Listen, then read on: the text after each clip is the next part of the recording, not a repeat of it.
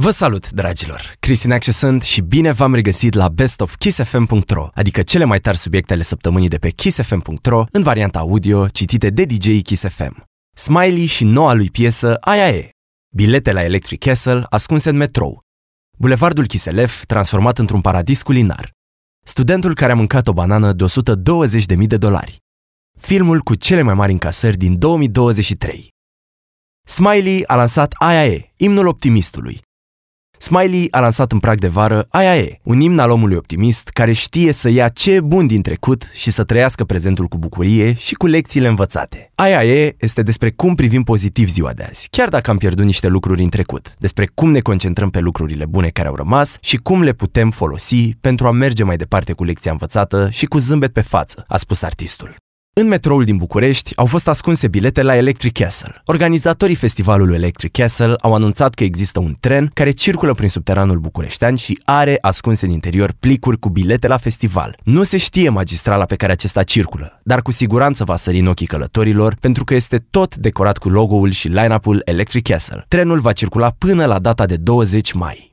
Începe Festival du Bonheur pour les Gourmands, Evenimentul are loc în weekendul 6-7 mai pe Bulevardul Chiselev din București și promite să fie un paradis culinar, unde o multitudine de arome te vor conduce într-o călătorie culinară specială. Pe lângă numărul mare de camionete cu produse delicioase, vei avea parte și de concerte Grasu XXL și Speak. Intrarea este liberă.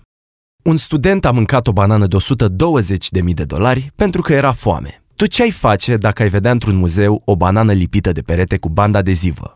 Un student la Universitatea din Seul ne-a dat răspunsul. El a desprins banana de pe peretele Muzeului de Artă Leum din Seul, o piesă de artă creată de artistul italian Maurizio Catelan, și a mâncat-o. Intitulată Comedian, opera de artă a devenit instant virală atunci când s-a vândut cu 120.000 de dolari în cadrul Art Basel Miami Beach, în decembrie 2019.